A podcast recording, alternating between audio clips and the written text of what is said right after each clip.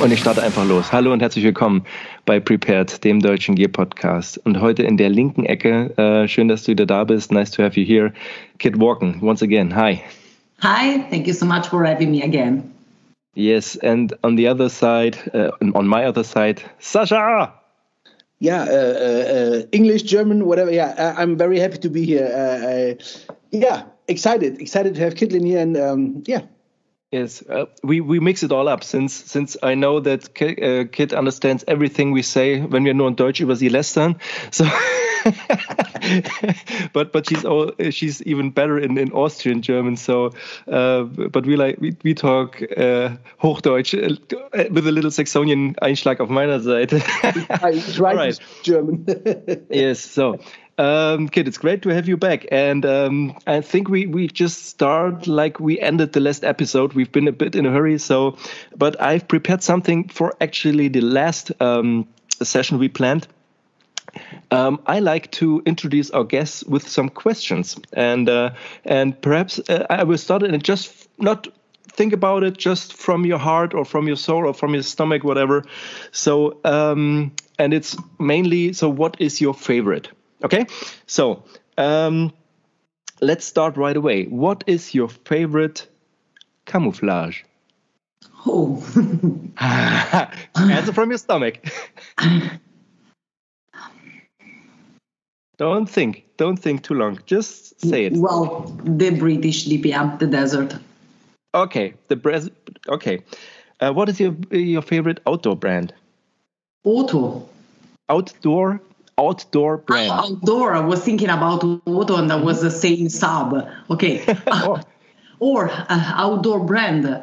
Yes. Uh, I should mention those one that I'm collaborating with right now. Yes, but yes, but that we come after it to it. But you know, is there something in particular you like to wear, or you like to have special, or is there a tiny little thing when you think like, um, when I have this, this is one of my favorites. Perhaps you have something like that. So just one. uh, I, I, know it's hard. With, um, I go with the Gore-Tex jacket from Carinthia. Okay, perfect. Okay, very good. Um, do you have a favorite knife? I have. Actually, um, I have a custom knife, and mm-hmm. this is my favorite among all the okay. I have. And it's called Who Neft, made it? An Italian artisan. It's called uh, CAD. CAD, it's an acronym and uh, it's a really good one. And uh, it's got some small Okay. engraves on the um, back of the blade. From one side, we got centimeters, and from the other side, we got inches. So it can be employed as well as a cutting tool, as well as a measuring device. Cool. Yeah. Okay. Very cool. Okay. And what is your favorite? What is your favorite thing to do outside besides trekking? Drinking coffee. Oh, perfect Fantastic answer. answer. Thank you very much. Yeah, and uh, thank you. You know, this these are some tiny little questions. You know, sometimes the the the, guy, uh, the, the guests are really overwhelmed. Like, oh, what do I say now? And uh, uh, and I always try. You know, you get you get something out of it if you ask something like this. So um, we already talked about it. So um, favorite outdoor brand? You said it's it's the Gore-Tex jacket. I have that would be something warm, you know, like a like a Carinthia jacket, because if you're warm and cozy outside, this is always good. But you said a Gore-Tex jacket because being water resistant is, is something you Uh, like being outside, right? It's very versatile because actually is a little bit, uh, let's say, too big for me because it's an S for a man. But uh, I I employed um, I don't know how many times and uh, involved in some different layers underneath.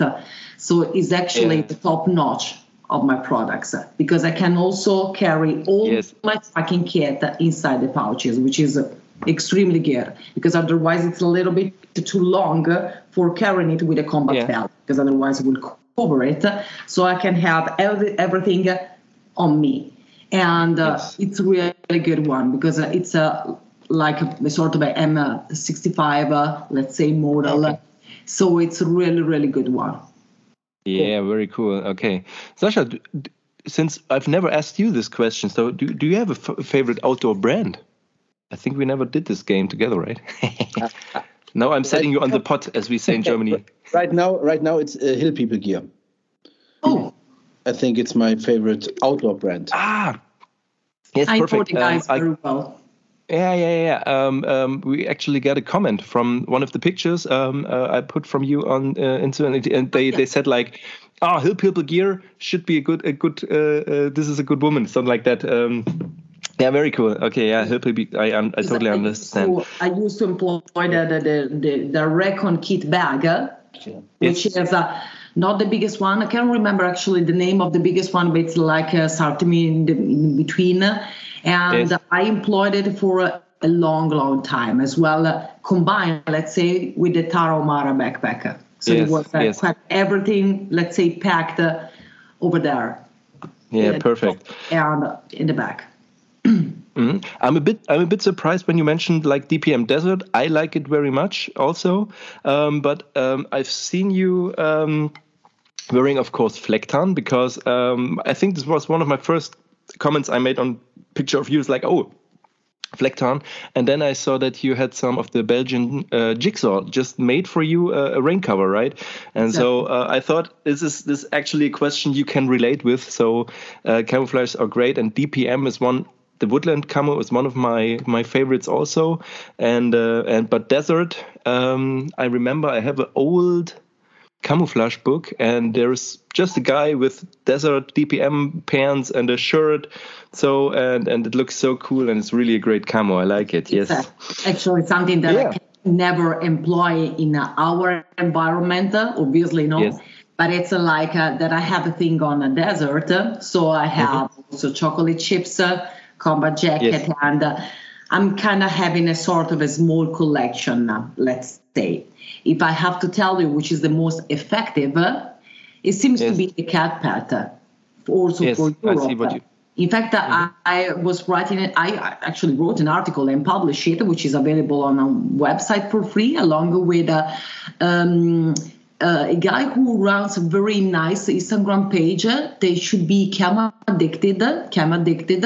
We wrote this article together on uh, the effectiveness of uh, CADPAT, so I can go with that one uh, for his versatility. Let's say for uh, European or almost European environment. yeah i see so sascha something wrong with the te- technique do you still can see us okay Sascha is gone we, we try again but um, actually um, ah back. sascha ist wieder da. Okay. Right. um, i've been uh, outside last weekend and last weekend or not, not this weekend but the weekend before.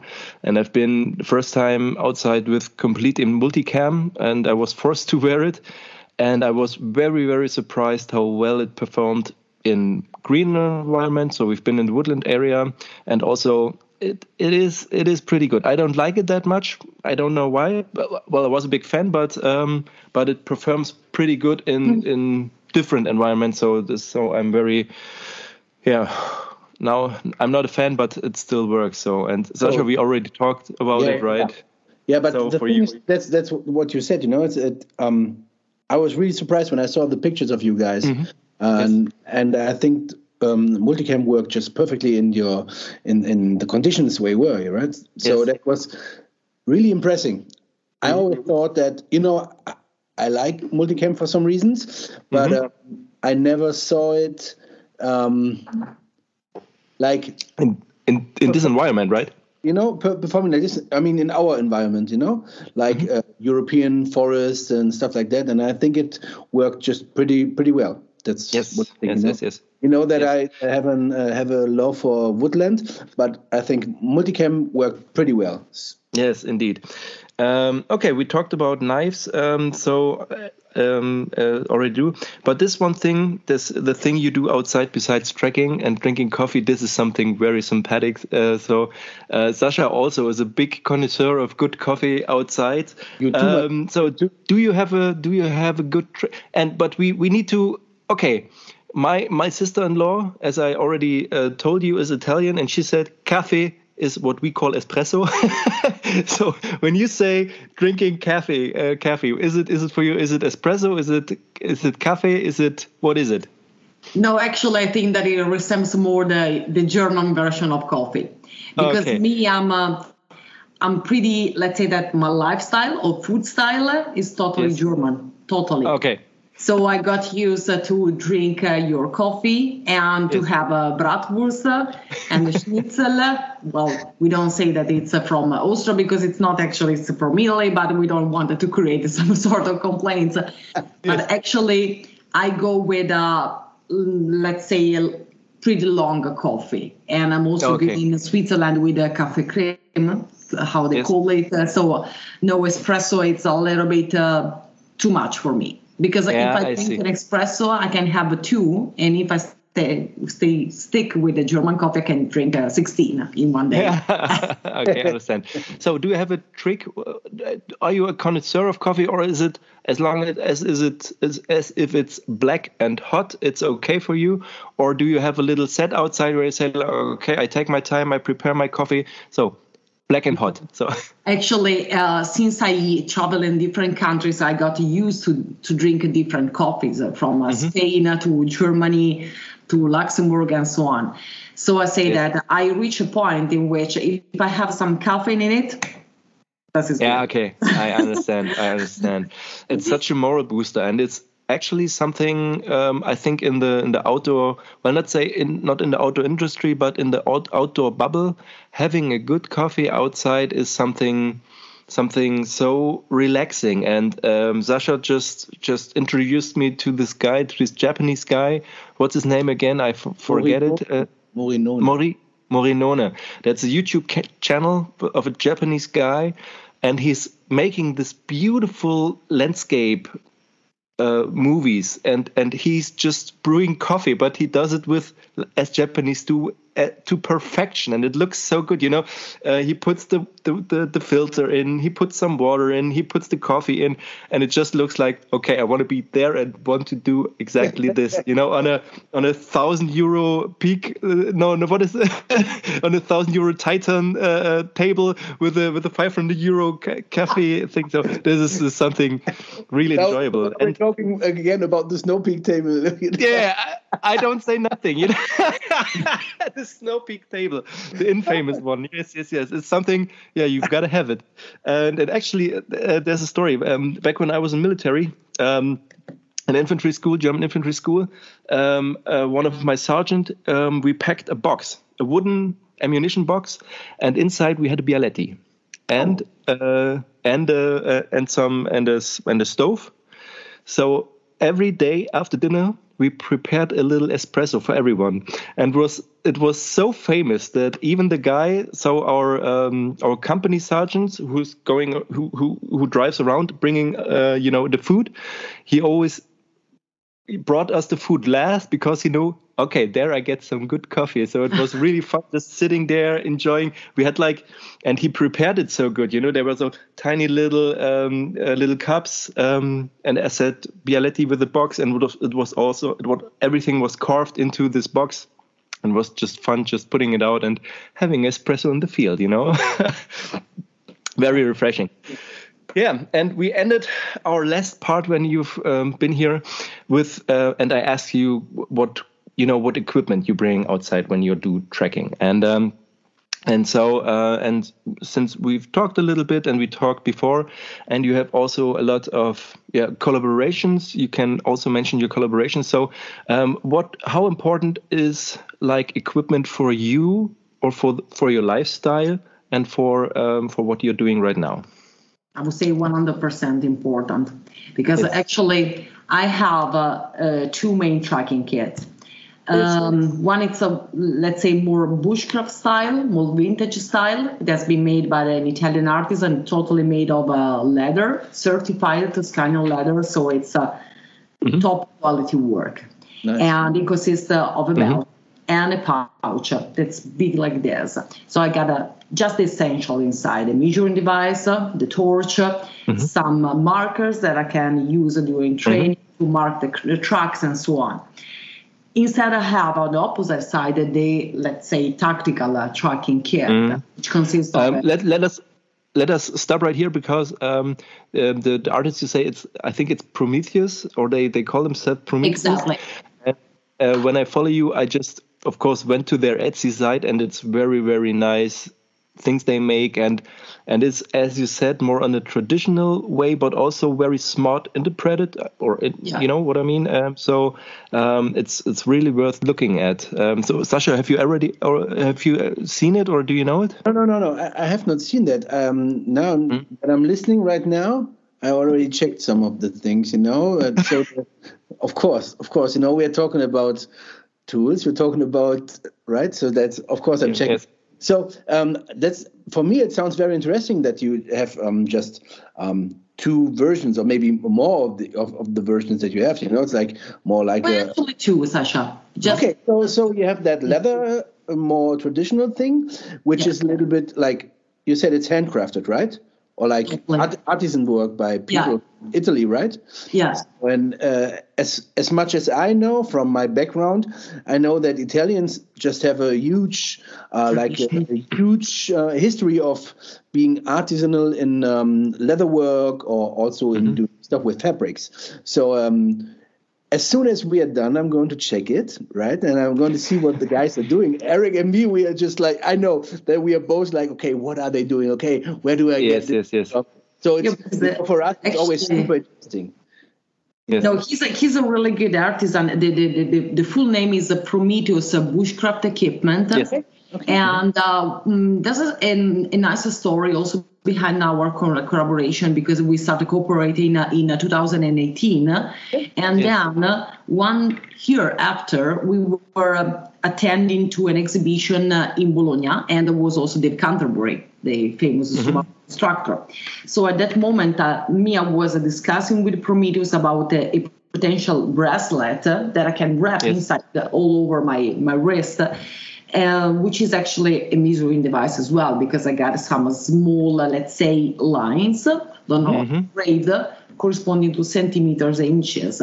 And we involved the country in giving it a name. So if you also Google or you check on a YouTube channel of Dave Canterbury about uh, me and him and about this uh, the trackers tool, which is the name of this bracelet, you will see that also Dave has got one and I basically employed the mm, let's call vintage, as I call it, a tracking kit for classes with uh, uh, kids.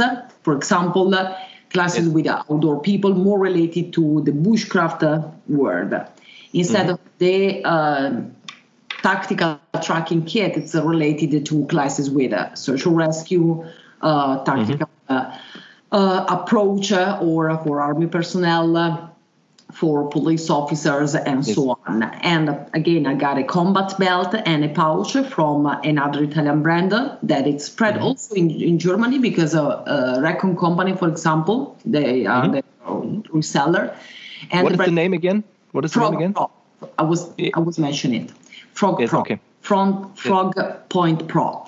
And uh, I got also a pair of suspenders, so I can mm-hmm. actually use it to the combat belt with or without the suspenders. That makes sense. Yeah, yes. sure. Yeah, and the pouch is big like this, not very mm-hmm. much, I mean, standard. And I have a tor- the torch from LED Lenser, mm-hmm. which is attached on my right because I'm right-handed, and with a system of uh, attachment in which I can rotate a little bit the light. So it's already fixed up for some, let's say, twilight tracking as well as night tracking. Nice.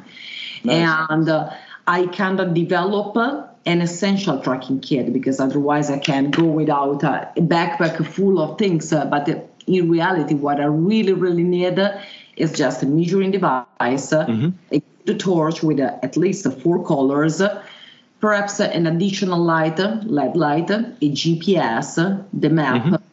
A pair of tweezers, which could sound like, oh, are you doing some aesthetical thing on yourself in while tracking? Yeah. Not at all.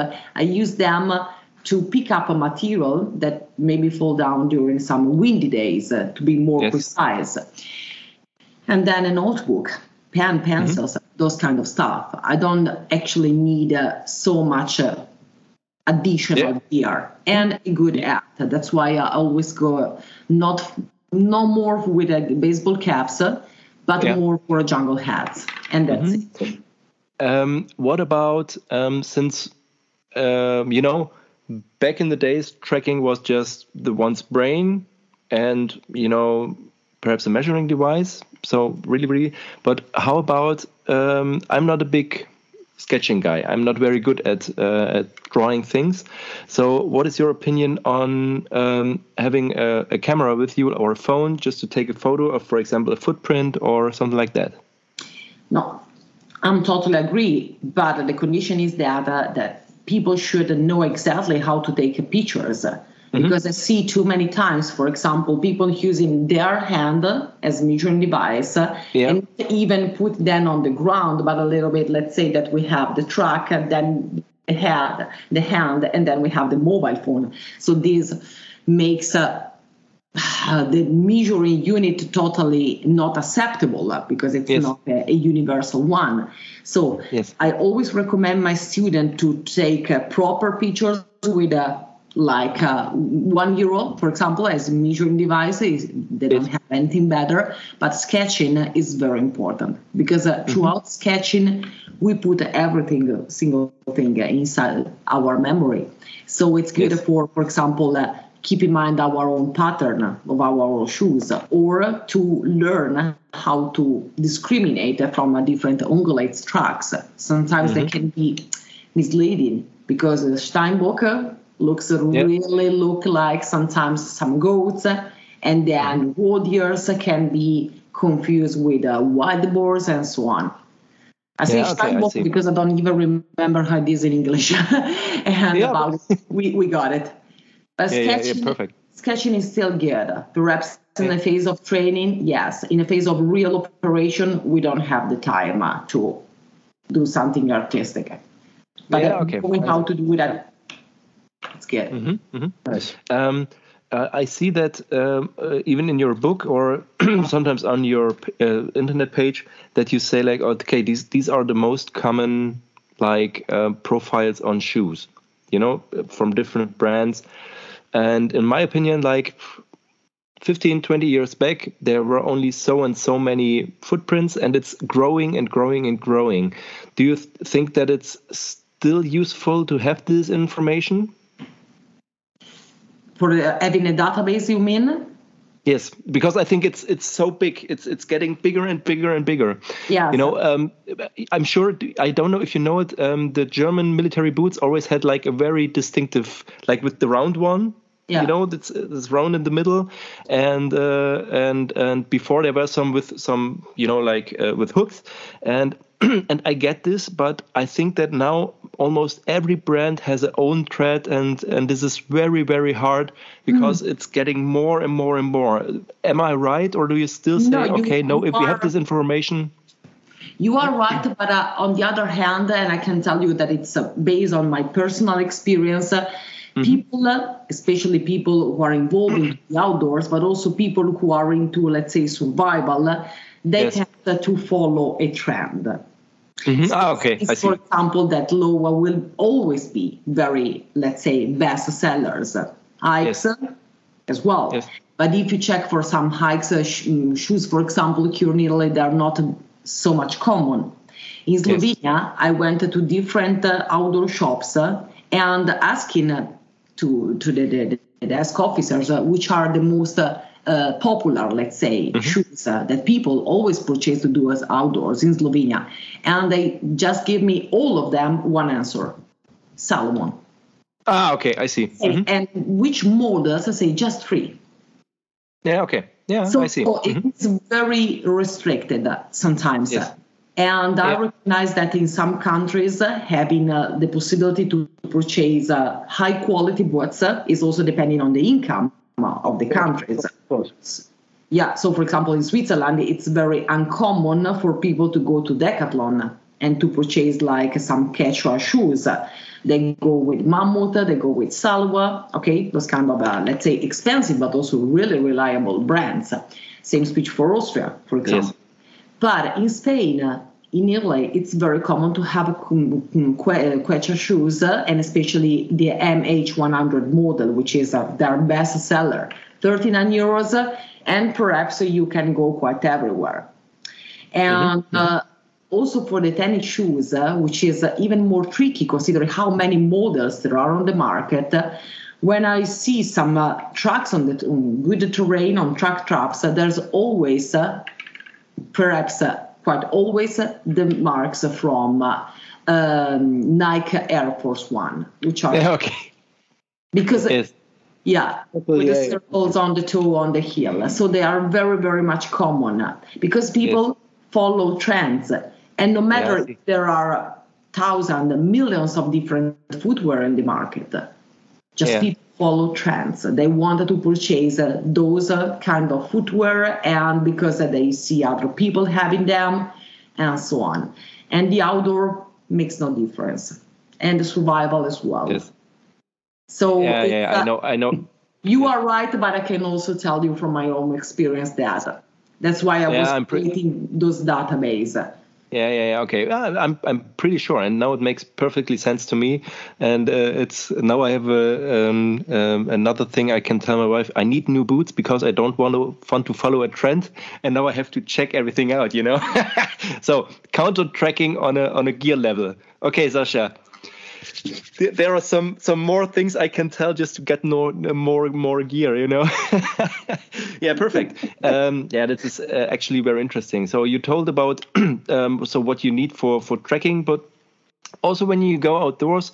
So just tell us about your collaborations you have and and how did it work out. So uh, you already told us you have a, um, a collaboration, for example, with Carinthia. Is that right? Well, actually, I wrote uh, different products of them and, and Okay. uh, trying to take uh, the best pictures and video that I can, but I'm I'm horrible. I'm awful. I'm the worst ever in taking pictures and uh, video. So the guys are really, really patient with me, and Okay. uh, sometimes, uh, you know, when I'm in Switzerland, the scenario makes. Uh, uh, some sort of difference, so they are reposting some of my contents. But uh, um, I appreciate the brand a lot, and I support them since a long time. So um, we are doing some sort of a cross marketing. Okay. Uh, it's instead it's very recent my collaboration with a special operation department, which is an Italian brand. It has been mentioned also by the channel. I'm sure that you know uh, Red Bull Tactical. Okay, and um, in, mm, that's a brand that cooperates with a special uh, uh, forces here in Italy with some of them, uh, and they are pretty much recognized all over Europe because of the reliability of the products that they are launching the female line.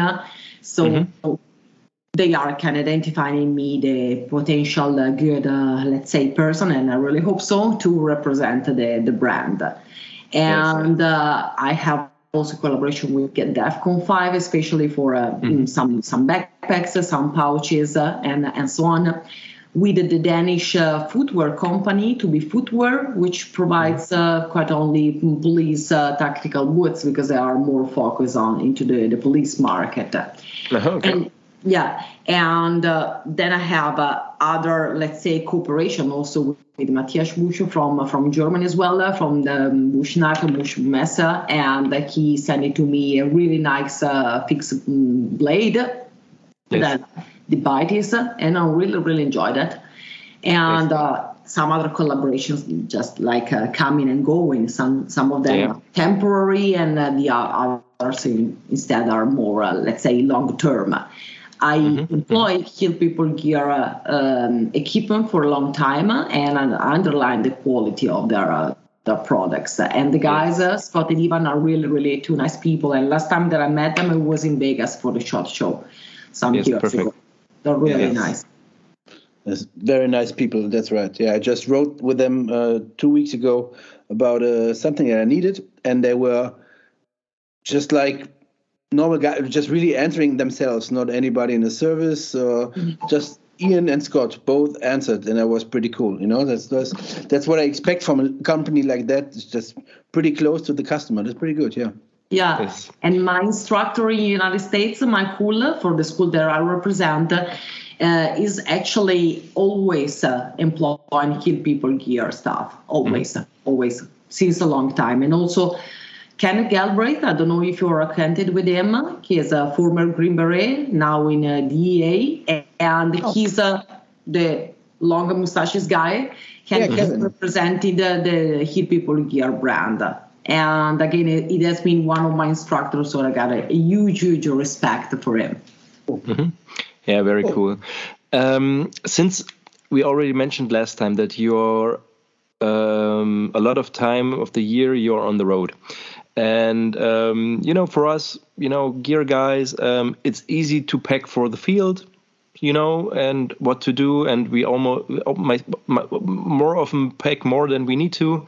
But I think it's quite hard to get the combination, like being a long time on a on a bus, on a train, and then switch over to you know being outside in camouflage. So how do you do that? Would you tell us just a little bit? So, what do you pack if you have a, a course, let's say, like um, this week in Hanover? So, um, no, you... no, I don't, I don't have a, actually a course in Hanover. Yeah. Um, I, I'm, I'm just there for uh, for other reasons, but not a course okay. actually. No, well, it's a good question because actually I don't switch. That's yeah, okay, okay. So you fact, just look like a bum. no, actually, I was remembering, for example, my longer trip to to Luxembourg. It takes uh, yes. uh took sorry 14 hours to go there and i had uh, yeah. one hour from one bus to another because i always uh, kind of uh, travel with flixbus in basel yeah. and i remember that i took a photograph of me outside a window and say well it, it seems like the rambo girl totally yeah, yeah, yeah. big olive green backpack from webtex and i was uh, wearing the gore-tex jacket if i have to um, to run a class and if I have to go on the train or on the bus, I stay stick with the outdoor style. So just uh, boots and uh, tactical pants, tactical jackets, and so on. Yes. If I have to take the flight, it's another story because probably I look uh, very much suspicious, uh, and uh, I'm always the girl that, not really, no joking, I'm always the girl that uh, needs to be, you know, check on from uh, police for uh, drugs uh, and whatever. So I stay stick to black. Yes. Okay. Yeah. Who, who's this punk girl? Who's this punk girl with the with the camouflage jacket, right? I guess. Yeah, but I don't know how many times I've been under the drug test control in, in Vegas, for example and uh, so I decided to keep a little bit of low profile, uh, black uh, dry bag, uh, um, dry bag from DEFCON 5, which is my favorite uh, bag uh, for for traveling, and then stay stay stick to black. But if I yeah. I have to go with a, with the train or with the FlixBus, I don't care because over there everything is allowed actually yeah. carry knives. Yeah, so I don't I don't have a problems. And in terms of packing, yes. I develop a um, well a system in which uh, um, I only carry the essentials only. Mm-hmm. So I know exactly that I will use that that amount of clothing, that jacket. I uh, put everything. Uh, on the level of versatility. So I can use yes. one thing instead of another with the, the pros and the cons of it. For example, just yes. to make you guys laugh, I was in Luxembourg again and I was uh, having the dinner after class. And the restaurant was uh, too much nice for my yes. clothing. And I went up inside dragging a lot of mud. I got the mud here and I asked the waiters to give me like some some papers to clean because I was really embarrassed. And they say, "No, yes. it's okay." And I say, "No, really, it's me dragging mud everywhere." Yes. But uh, beside that, uh, yeah, I say stick to the essentials, and um, mm, if I have to spend an out uh, outside, for example, for a course, uh, I yes. go with a BB tent, which is yeah, okay. a solution for me because it's actually big like this and I can carry it easily. I mounted it uh, like uh, less than two two minutes. Yeah. I can yes. stay up inside because of me I'm uh, 170 centimeters tall, but I'm very skinny, 52 kilograms, so I can keep everything inside. Uh, also a big backpack, and yes. it's my personal experience the ideal solution for me. And also the cooking set, everything is. Uh, let's say uh, tiny, tiny, and uh, easy to pack. Yes. Okay. That sounds very good. Yeah, but that's something very important that you you know, uh, especially when you've done this for a long time as you've done, then I'm sure that uh, everyone can, you know, learn from you know how to pack light and small and that you already know okay you don't need high heels if you go to a course. Even if you eh, they let you in in the restaurant um, even with muddy boots. Yes very interesting. So um, uh, have you been on a course like last week uh, like following your instagram? You've been outside or uh, or was it just like you know uh, some from from the older courses uh, no, actually, last week uh, I was uh, taking part of a, um, an event uh, of the, let's say, Italian Association. I'm uh, I'm inside, which mm-hmm. has been taken in a very nice location because it was a former ammunition ammunition plant. Okay. And uh, um, and the week before I got a yeah I got a two courses because sometimes it happened that I have a course on Saturday and a course of on, on on Sunday. Okay. But actually, I have courses quite all the weekends, uh, or if it's okay. not a course, it's uh, like a messe or a meeting or whatever. Yeah, yeah, I see, I see, I see. Um, so, but you will not be um, like this this this Friday. Uh, yeah, this Friday there's the the Recon Company uh, uh, anniversary. You will be there. Yeah. Ah. ah then we will we will meet there. Oh, nice. Yes. Then I wasn't uh, daring to ask. I wasn't daring to ask because I know that you are both very busy. But uh, well, I'm, I'm really. Ich, ich freue mich. Yeah, äh, dann, wir freuen uns auch. so yeah, this it's actually uh, so um, well. It's as always, it's Sascha's fault because no, it's just you know Jockel said like wir sehen uns ja in Salzgitter. I was like what? Sascha hat gesagt, ihr seid auch da. ja, klar. Natürlich. Yeah, that's how, it, that's how it is. So, um, but I'm I'm really looking forward to it. So for all the guys outside, so um, um, well, uh, this week on Friday there's the 30th, 35th. Mm-hmm. So yeah. is it is it this Friday, Erik, or is it Saturday? Uh, it's Saturday.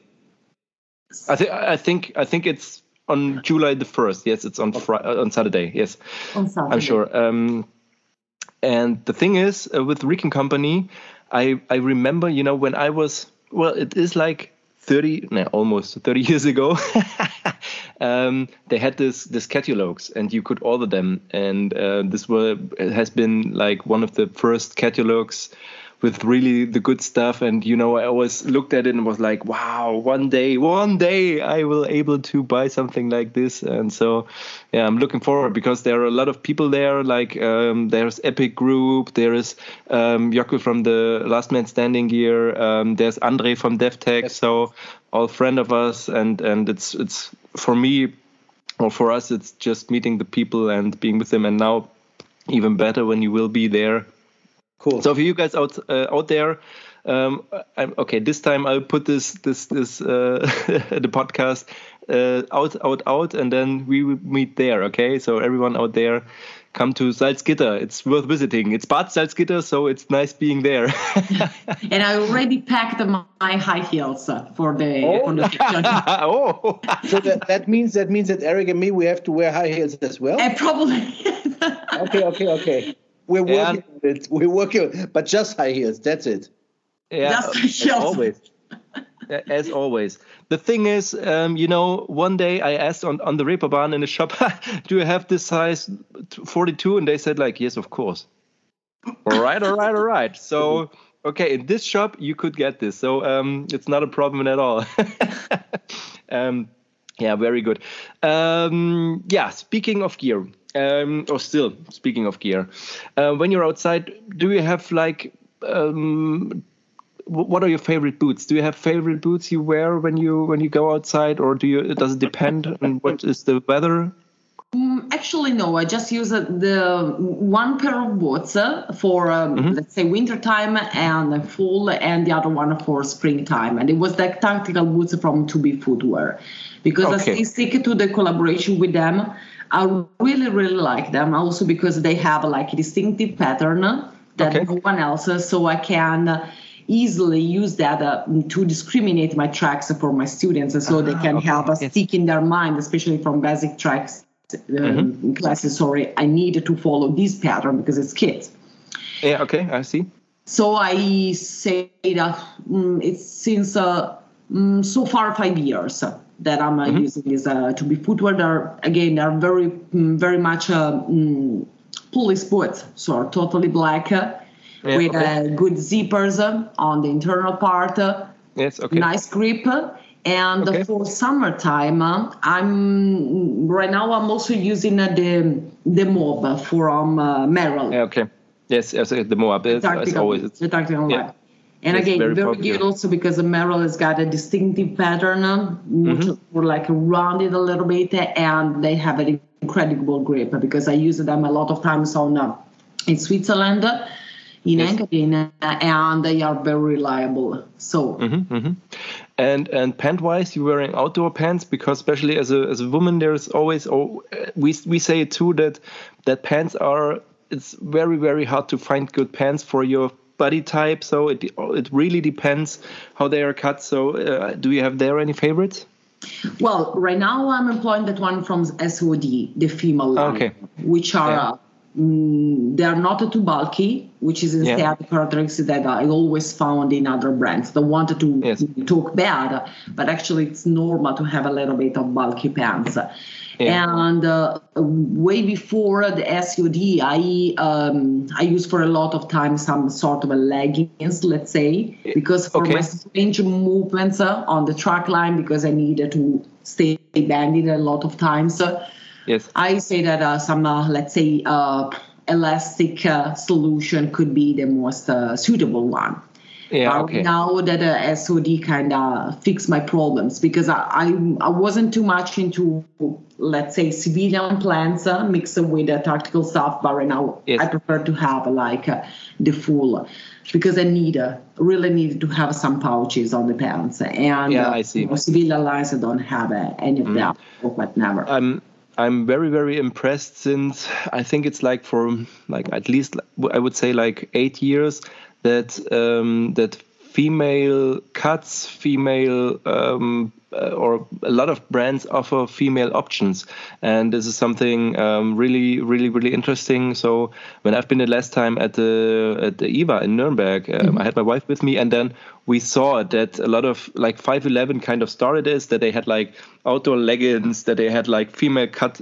Yeah, um, I got two pairs like from 511, so totally yes. agree. And, uh, and so uh, now almost every brand, even the the high class brands like even like Lindnerhof or Carinthia with the with the real tactical stuff, they have a women's line, and it's um, I'm very happy that it's working like this because um, I've seen in, in military that the uniforms, well, I don't know which cut they use, but it's horrible for women um, in the German army, and it's the same with plate carriers. You you have a, another body type, and you need different plates, and uh, and um, as long as there are women in the military, they need to have the same or the the best equipment uh, for their body and this is something very important so that's why i'm you know we we are talking about it because this is something um, very very interesting yeah, okay. Um, we already said like that you need also. We, you know, we checked all the, top layers, and you said like good head, but um, you know, like uh, equipment wise, you said like um, um, we had it in the last part too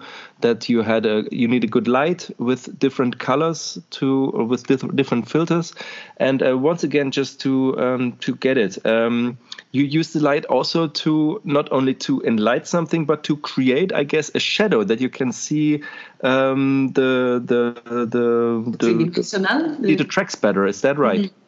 Yeah, actually yes. Because uh, when I uh, I got the, the flashlight attached to the torch, I'm just lighting what I have right in front of me. Let's say mm-hmm. one square meter. Yes. When I'm focusing on one single good track or a portion of it, I should remove it and yes. uh, recreating uh, the golden rule of tracking. So keeping the track between myself and the source of light. So that's okay. why I needed to stay bending on the ground very close with an angle of 30 degrees and rotating 180 degrees all around the track in order to recreate the uh, tridimensional of, uh, of the of, of the tracks to enhance uh, some details, to enhance some shadows uh, in order to catch uh, as many details as possible. Yes. Switching from one color to another is good because maybe what you can see with a green color, for example, in woodland mm-hmm. areas, which is, uh, personally speaking, my favorite, uh, mm-hmm. can also uh, sometimes be uh, even more enhanced by using the blue. Okay, I see. Mm-hmm. It just depends. So it makes no sense to say stick to one color, but switch mm-hmm. from one to another is geared to having, uh, let's say, the confirmation that with one color you can get 90% of details, but with another one, maybe you can get also the 10% which is left. Mm-hmm, mm-hmm. Yeah, I, I, of course, I know like the filters are relevant for tactical use, but um, I know that um, especially when you when you do like um, uh, trauma, when you're working with bleedings, that blue also helps to see uh, the red of the blood even better, and uh, yeah. and it's something um, of oh, and here it works too. And uh, I'm I'm surprised and, and very impressed that it works for tracking too. Um, it works a lot. Actually, um, in forensic, uh, they go mm-hmm. something even more ahead. Let's say because uh, back in the day they used to employ the luminol mm-hmm. to get uh, blood stains or body fluid and so on. Then they realized that the luminol it's good, but sometimes it gives you back a blurry image, uh, so yeah. you don't have the perception, for example, some inner details about the footprints. So the switch from where sorry to some blue light. But now nowadays, uh, as far as I um, get from uh, a conversation that I had with Sirchie Company, which is a forensic company from uh, now North Carolina, yeah. they are employing ultraviolet light. Okay because ultraviolet can stay usually it's just one single flashlight you can mm-hmm. have the possibility to switch it from uh, the other colors to ultraviolet but it's really good to giving you back all the details related to even small particles of blood body fluids okay. and so on. Yeah okay very interesting. Yeah it's um, and once again something you know for the gear list so this is always very interesting.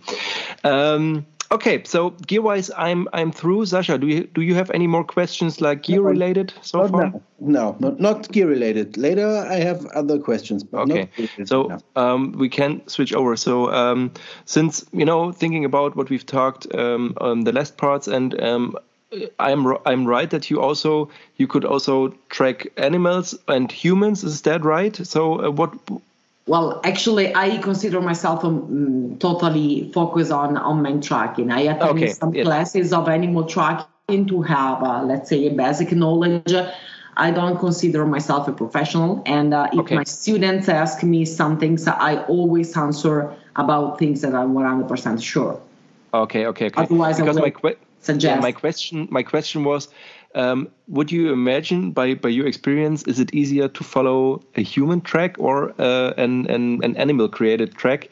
Um, uh, because I was I was curious if the answer would be, of course, the human track because you can think more like a human, you know, um, and and this is a big part. Like, you know, well, I think what we've talked before is that um, you you get in the role of the the one you are following. So what is his what is his intention? So what is he doing? And you can think better uh, as a human, uh, uh, of course. Yes. yeah, actually, uh, yes, and um, unless you have to deal with a person who's got some degenerative uh, disease uh, like dementia. Alzheimer, because in, that, in those cases it's really, let's say, unfamiliar for us first yeah, of all, uh, put ourselves into the mind of the person. And uh, we can also hard barely, let's say, think about possible actions which makes no sense for us, like undress uh, in the middle of winter. Not yeah, related to hypothermia, but related to some, uh, let's say, idea that they may have mm-hmm. to be at home or in a very hot place. Yes. So I would say that. Uh, 60% mm, of the time it's more uh, easy to follow uh, individual, a person. Yeah, okay. Yeah, okay. Um, if you are very familiar with the local fauna, for example, of your area, you may develop mm-hmm. all the skills necessary to be proficient in animal tracking. For example, okay. if you are focused on following roe deers and you know exactly their habits, their habitat, uh, the behavior of the meta population, their feeding areas, bedding areas, okay, yes. you, you can get it. but uh, again, uh, it's also consistent with the terrain, how much is easier or it's difficult yes. to track also animals in it. Yes, yes, yes. So um, last weekend, I've I've met with a with a with a friend of mine, and he's an ornithologist. You know, he likes to track birds, and this is so interesting. It's like what you said because he hears something, I hear it too, but he says not only this is a bird, but this is this and that, and then he says, okay, now it's the mission to find it, and for him it's easy because he knows, okay, the sound is this bird.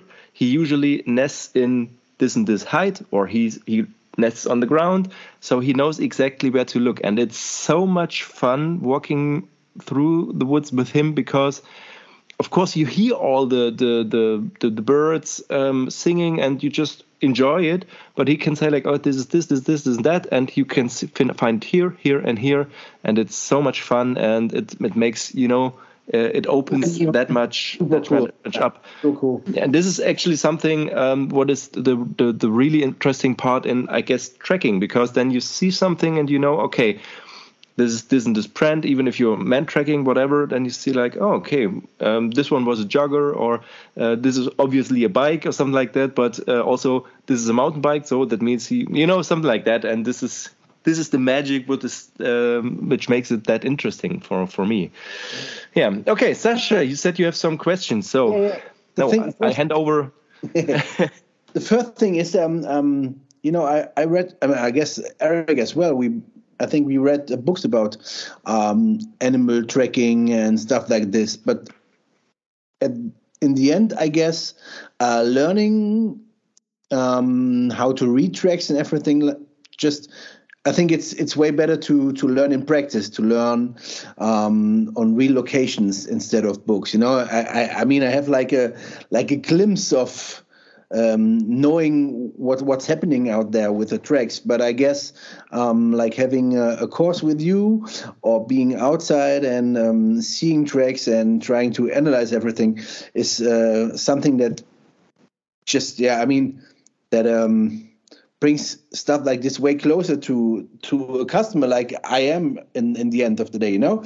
So um, I'm interested in what do you? Th- I mean, how long is your experience of uh, just trekking? How long? When when did you start? I mean, I think it's something like a, like a like a like an art, something like a craftsmanship as well, to be uh, able to read tracks. So for how many years do you practice that? And um, do you think that um, you're still learning? Always. Yeah. Right. Yeah, one of, of my um, let's say what I uh, what I think and also what I write after every single class is that uh, I'm a student among students. Sure. And uh, for uh, not all, mm, only from uh, um, a, a level which is connected with humility, which is always good. I think that we we don't have to see it uh, on on laurel. You know what I mean? We mm-hmm. are always in the process of learning, but it's also because. Uh, um, most of the time, me, I'm doing mm, some tracking classes in a location that I never saw before in my life. Never. So it's really me among the other students because I needed to calibrate myself with the terrain. I needed to calibrate my knowledge to gain intelligence. And it's not uh, always possible coming the, a day before to check the area. Not at all. And sorry, answer to your question, I actually started in 2015. So okay. not so much time ago. It's just uh, eight years so far. And I started doing my classes in 2018 uh, for the Woods School as a representative and instructor. And uh, uh in those three years, uh, let's say between the beginning and starting of my activities as instructor, I gained intelligence quite only on the Alps. Oh, and an altitude between uh, 500 and uh, 1,500, uh, 600, just to give you an idea. Mm-hmm. In woodland areas most of the time. But I, what really makes me, um, let's say, mm, spread my senses uh, more and more is just uh, like working in different countries. Because, uh, for example, having classes in in the Netherlands uh, is quite an experience. Uh, they got a lot of, of sand over there, and me, I'm not used to. Sometimes yeah. I'm struggling for uh, mm, having the possibility to work with some mud. Sometimes I have to put some water on the terrain uh, to having to giving to the students the idea of how tracks of mud look like, not because they are difficult to, to identify, but sometimes they can be tricky due to the centrifugal force of the mud. So I would say that my process of learning is never ending, and uh, tracking is, uh, um, as I always say, it's mostly common, on, mostly based on common sense and on experience that we gain on the field. So even five more minutes uh, spent on the ground, uh, even in public areas, in kindergarten, uh, give us the possibility to gain some much more details, to create a sort of an internal database and say, okay, now I recognize that's a Nike Air Force One, for example, uh, track. Or I can say that this track is uh, approximately two days old because aging is one of the most tough uh, phases in, in tracking and experience is based also on uh, become a proficient in that let's say context of aging tracks sure you know the thing is uh, Caitlin, when um, my my first real just like um, when did I get in contact with with tracking? It was um, maybe, maybe I, I, guess Erik from from his um, um, background from from Bundeswehr maybe earlier, but I just um, got in contact with that um, with one movie. Um, it's called in English. It's called The Hunted. In German, Stunde des Jägers. And uh, of course, there is um, that scene where this uh, guy just hides in the woods, and Tommy Lee Jones is that guy who's tracking and just just doing things his his thing let's say his thing with um like uh, he's uh, um, wearing barefoot shoes with uh, no real sole and um clinching through the wood and stuff and that was so i mean of course the connection with the knife and everything like that that was so um just um that that was so exciting for me you know and then I was like, I want to know that. You know, it's always when you see a movie and you get really hyped, I want to know that. And then, you know, it's like um, the time is just flowing by and you're losing interest of that. But um, seeing your posts and um, hearing in the last podcast as well and reading the books, it's it's a field that is so interesting and it is um, that makes that makes you standing out of a crowd when you know stuff like that it's like knowing uh, um, a secret language. You know what I mean? It's yes. it's so cool, and I, I it's just, magic. Mm-hmm. It is. It's it's pure magic, and uh, that is so fantastic, and that is so exciting about being able to read tracks.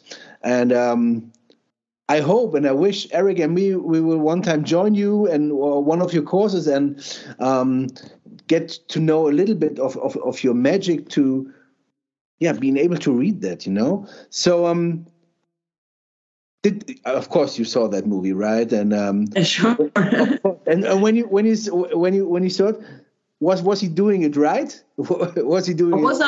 I was already into tracking. Honestly, I didn't so, see the movie before uh, my tracking period.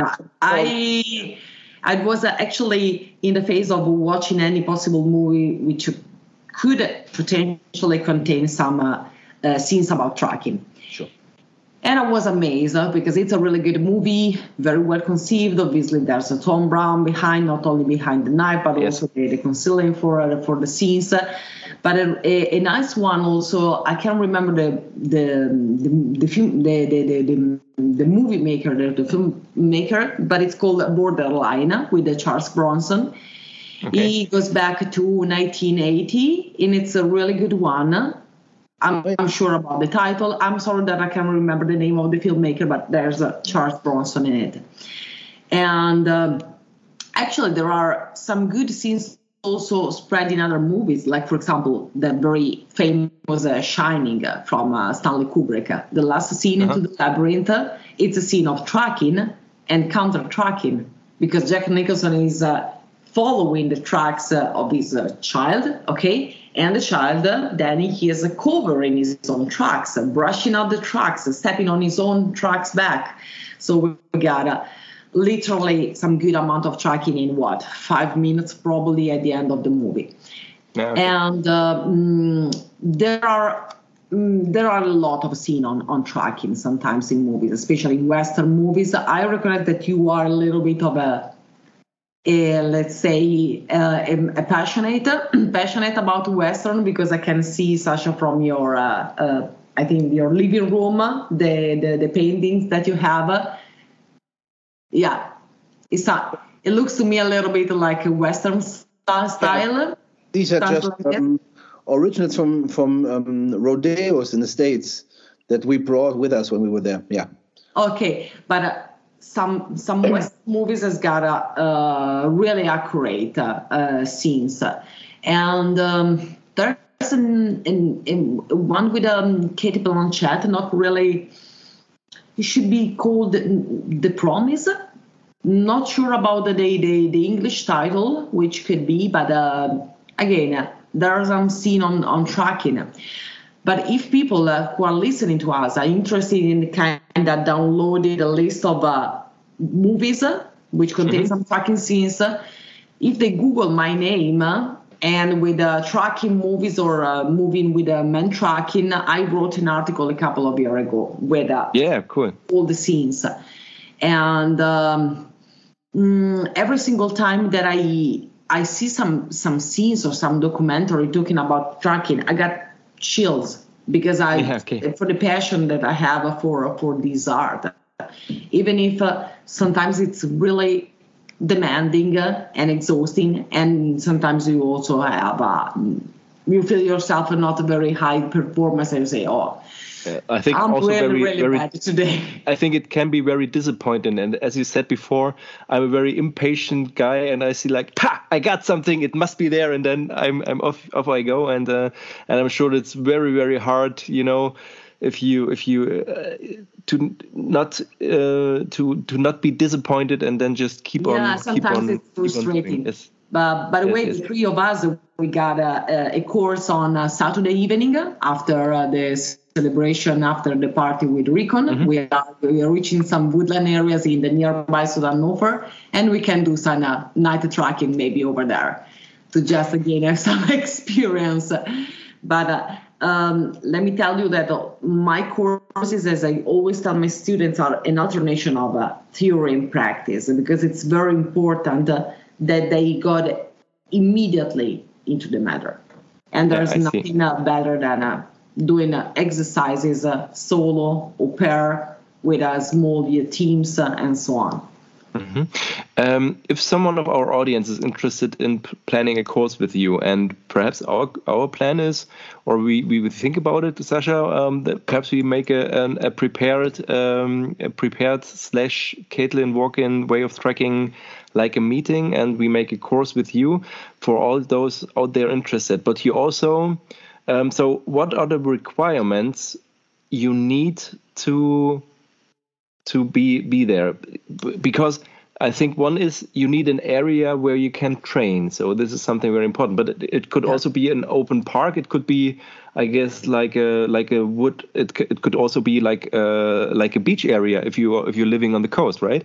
Absolutely, I'm open to all the possibilities. Uh, if we have uh, a pretty good area in terms of. Uh, uh, let's say space uh, and we are not disturbing anyone else doing other kind of activities uh, it's good for me we don't uh, ruin the environment we are doing yes. nothing uh, strange so we don't actually need any kind of authorization to, to do the courses because it's just us observing the ground and following tracks yes. i'm open to woodland areas to Berge, to go to the to the seaside and okay but one question what about urban tracking?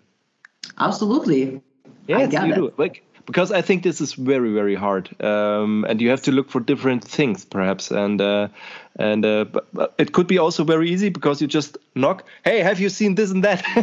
you can ask because people are there. Um, I think this is something too, but um, I think in urban area it's very good. Uh, one question, since we talked about uh, movies, what do you think about the? You have have you seen the UF Pro? Um, yeah, sure. You know the short films. Mm-hmm. Yes. How do you? How did you like them? Well, a lot actually. Um, I'm a, honestly, I'm more a fan of Joel Lambert because uh, I'm also in mm-hmm. contact with him since uh, several years so far. Mm-hmm. We are we cannot um, let's say talk publicly about that, but we have in mind to do something together in the next okay. future. And yes. I'm more a fan of the Manhunter program. So obviously the UFO okay. short videos are completely different, let's say cut and layout. Um, I have a huge respect for Boris Foss, also because uh, I know that he trained uh, himself at the uh, Jungle Warfare School in Borneo. So he's got uh, my deep mm-hmm. respect because I know all the story. They are extremely good. They are uh, shot in uh, my adoption country, which is Slovenia.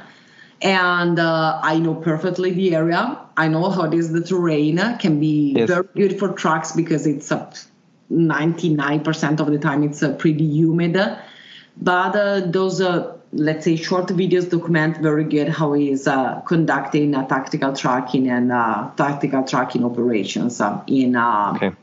in informations and uh, they are nothing bad to say also the i don't know how we call it computer graphics to uh-huh. tracks really well made absolutely yes yeah, they should cool. shot like a female version maybe yeah, we should.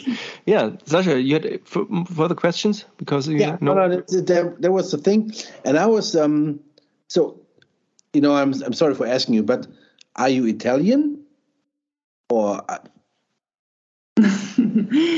I was born in Italy. I got a remote uh, Slovenian origins and also remote German. Okay, okay. So the thing is, I was just um I think two or three months ago, I wasn't quite aware about um, the Italian outdoor scene, you know. And uh, I just found out that it, that it's it's a huge scene, and I wasn't I, wasn't aware of that.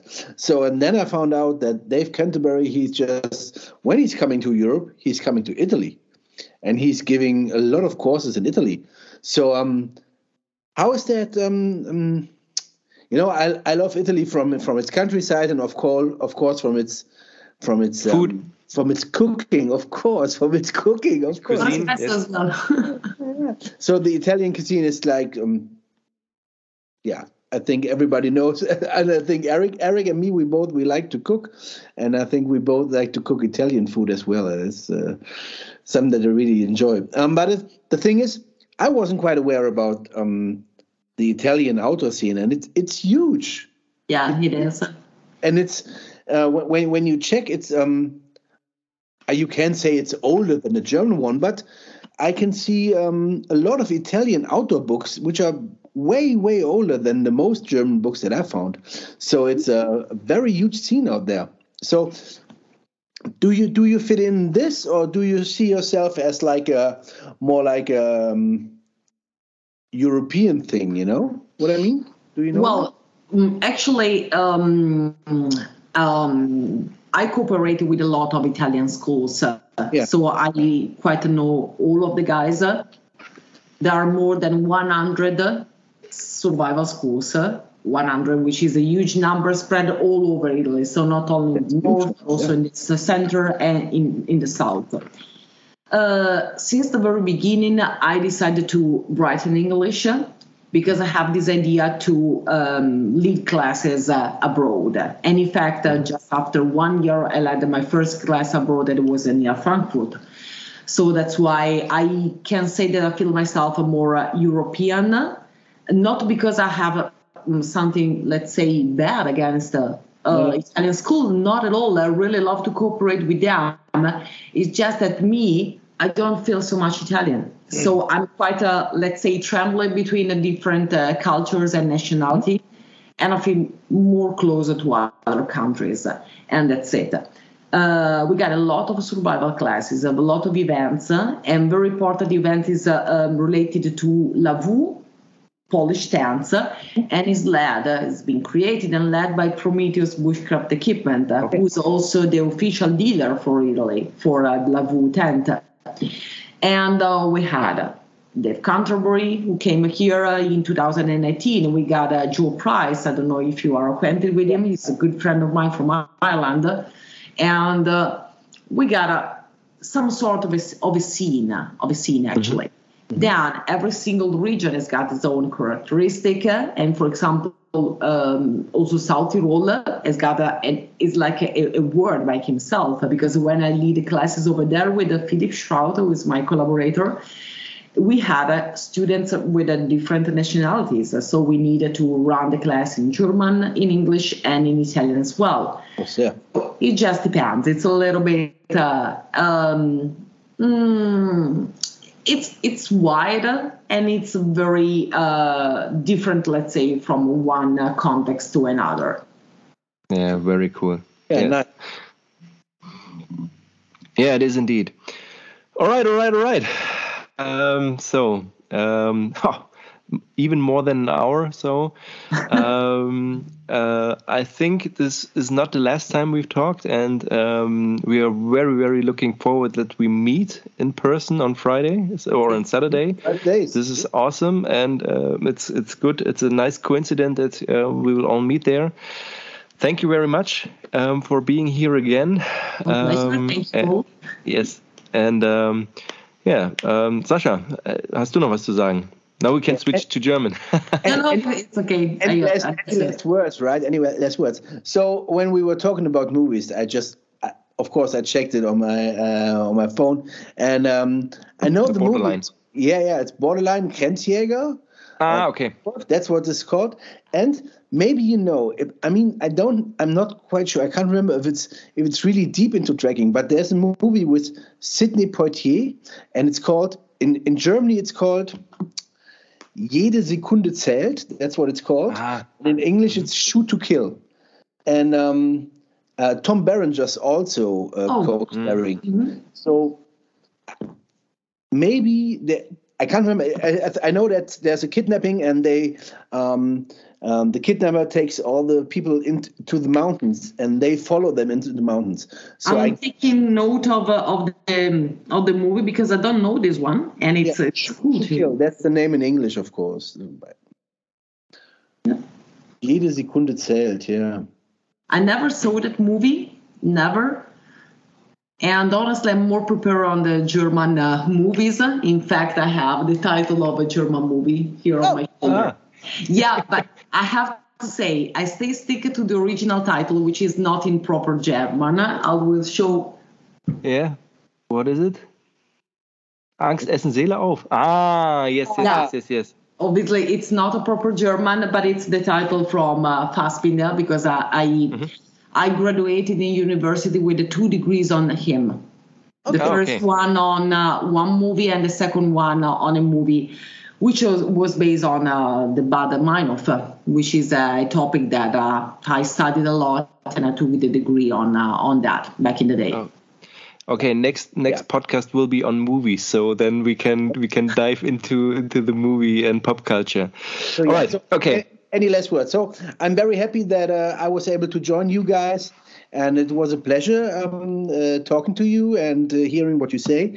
And I hope, uh, no, not hope, I, we are going to see each other in five days, I guess. Yeah. Um, so um, thank you very much for your time.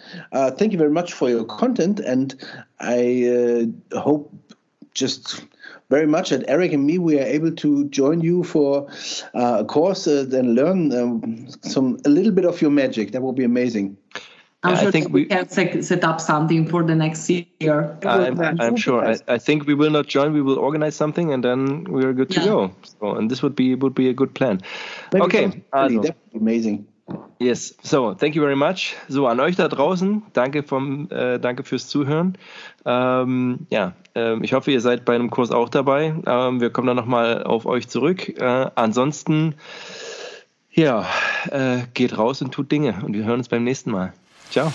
Ciao ragazzi. Ciao, ragazzi.